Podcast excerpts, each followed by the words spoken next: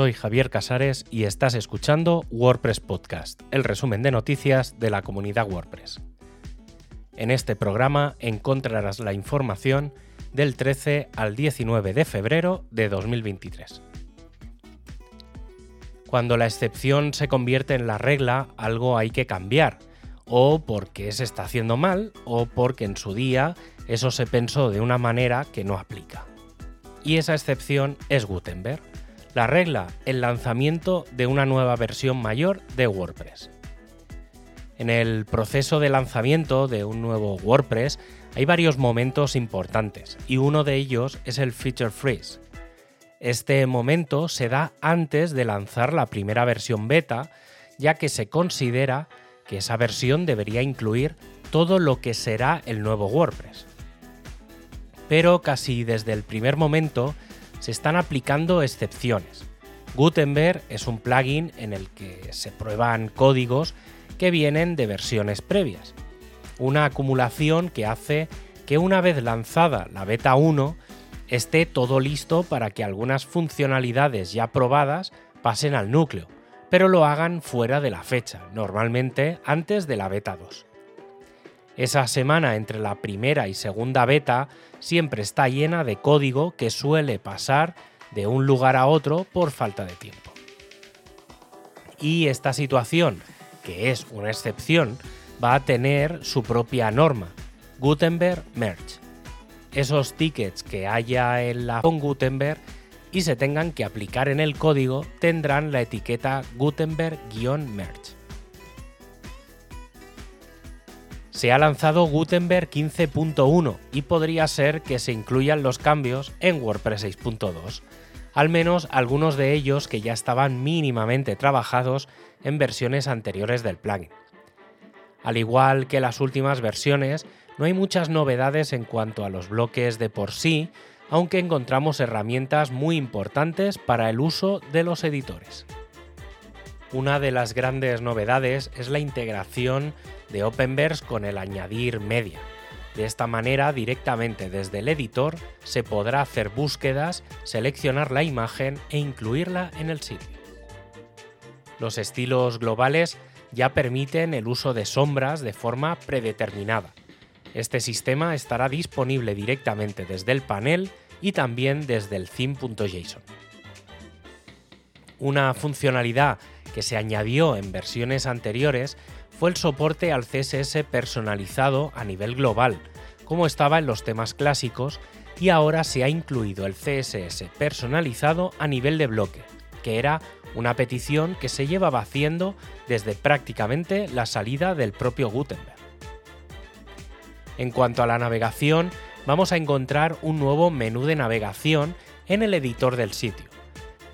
Otras mejoras incluidas en esta versión son los menús de copiar y pegar estilos que permiten aplicar un diseño a cualquier bloque partiendo de uno existente, pero sin sus contenidos o el tamaño de las imágenes destacadas que se van a poder escalar según se defina manteniendo el aspecto actual, conteniendo la imagen original o rellenándola. A esto se le suman un centenar de cambios para dejar todo listo para las próximas versiones mayores de WordPress el equipo de Core ha cerrado el ticket relacionado con las Google Fonts y los Bundle Themes, es decir, los temas 20 algo. Si no falla nada, y como suele ocurrir junto a versiones mayores de WordPress, se lanzará una actualización de todos los temas que dejen de hacer llamadas externas a Google para autoalojar las fuentes en local. El equipo de design ha hecho un repaso de algunos elementos sobre los que ha estado trabajando y ya se han presentado. Para comenzar la aplicación del nuevo diseño del sitio a la sección de patrones, permitiendo una buena previsualización y de forma sencilla copiar el código.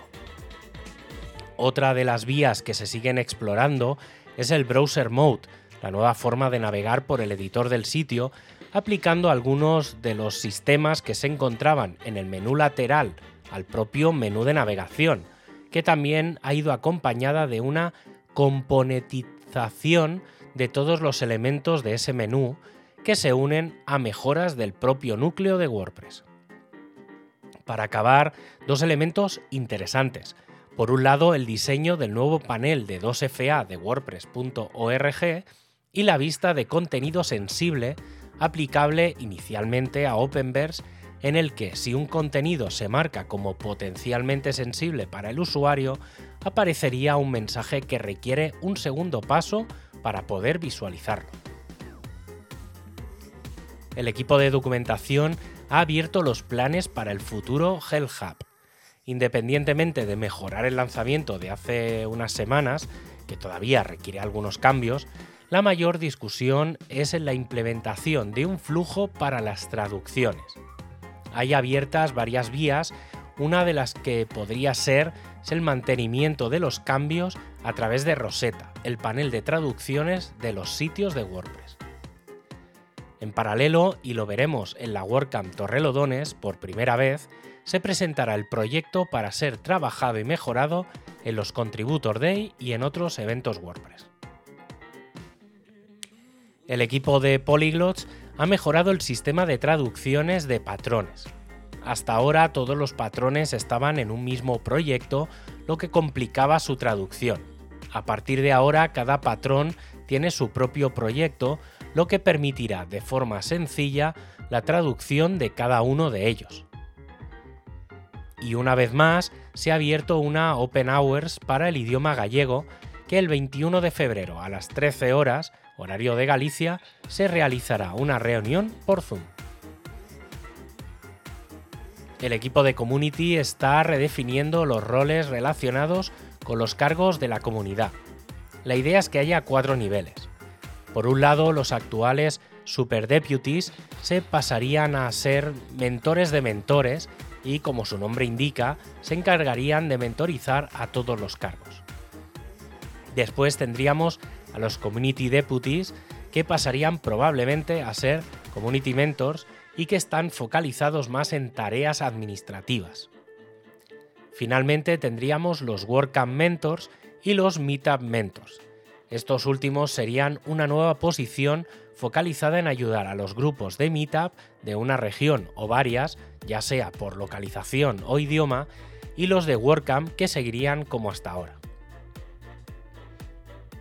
El pasado mes de noviembre se hizo un análisis de accesibilidad sobre meetup.com y se trasladaron algunas de las quejas de los usuarios de WordPress a la empresa que ha estado trabajando en cambios sobre el funcionamiento de uso de la plataforma.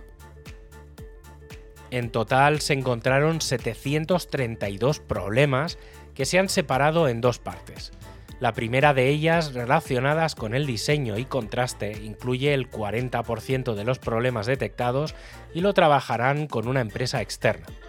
La segunda tiene que ver con el funcionamiento propio de la web, que supone el otro 60% de los problemas. Se ha lanzado BuddyPress 11.1 con tres correcciones y dos cambios. Se corrigen un par de problemas con las plantillas y otra con las traducciones.